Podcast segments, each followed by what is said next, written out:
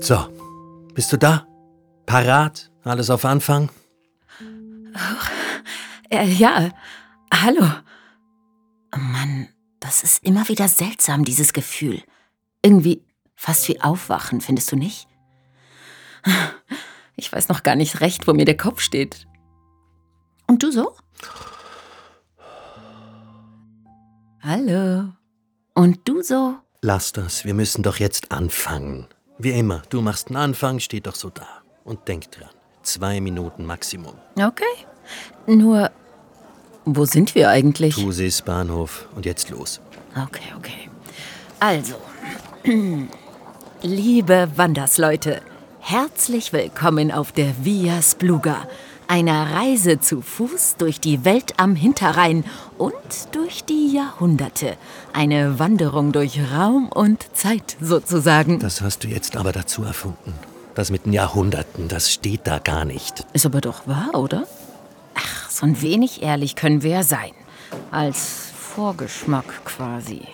Ja, aber das geht eigentlich nicht vom Skript abweichen.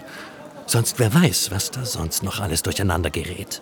Thusis, Bahnhof, 1896, 1. Juli. Nein, nicht 1896. Jetzt ist doch sicher später irgendwas mit 2000, 2020, 2030 oder so. Ja, aber so beginnt das Skript nun mal.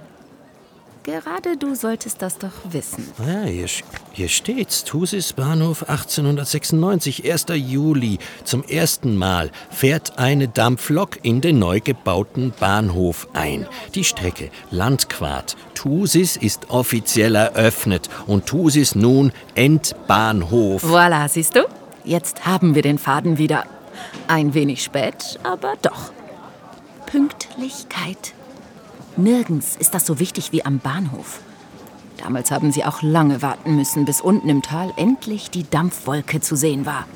Stell dir mal vor, der ganze Bahnhofsplatz voller Menschen.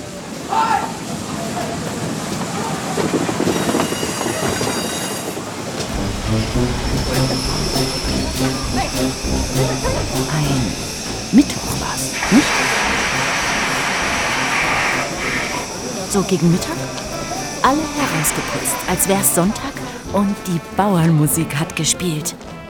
Wenn die gewusst hätten, was das heißt. Zuerst ging ja alles gut. Da stiegen die gut betuchten Damen und Herren in Thusis aus und blieben eine Weile, ja, was sag ich eine Weile, Wochen. Sie nächtigten in den großen Hotels, dem Via Mala und der Post. Erst dann fuhren sie mit der Kutsche weiter ins Engadin.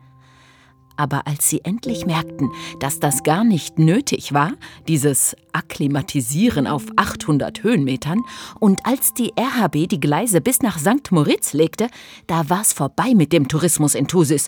Da stieg kaum mehr einer aus. Kannst du jetzt bitte mal vorlesen, was da wirklich steht? Ja, eben. Bahnhof Thusis, 1896, 1. Juli. Nun haben wir das mit dem ersten Zug gesagt. Jetzt können wir doch weiter. Oh, aber du weißt schon, dass wir dafür sorgen müssen, dass sie dabei bleiben und uns zuhören bis am Ende. Ja, sonst weißt du noch, beim letzten Mal, da war es bei Hohenrätien schon fertig. Ah, okay, okay. Also, soll ich? Bitte. Liebe Wandersleute, die erste Etappe führt sie nun hinüber nach Silz, wo sie die steile Flanke von Hohenrätien ersteigen werden. Keine Angst, der Aufstieg ist zwar streng, aber kurz. Sie sind nicht die Ersten, die ihn in Angriff nehmen. Hast du gemerkt? Das war ein Witz. Ja, ja.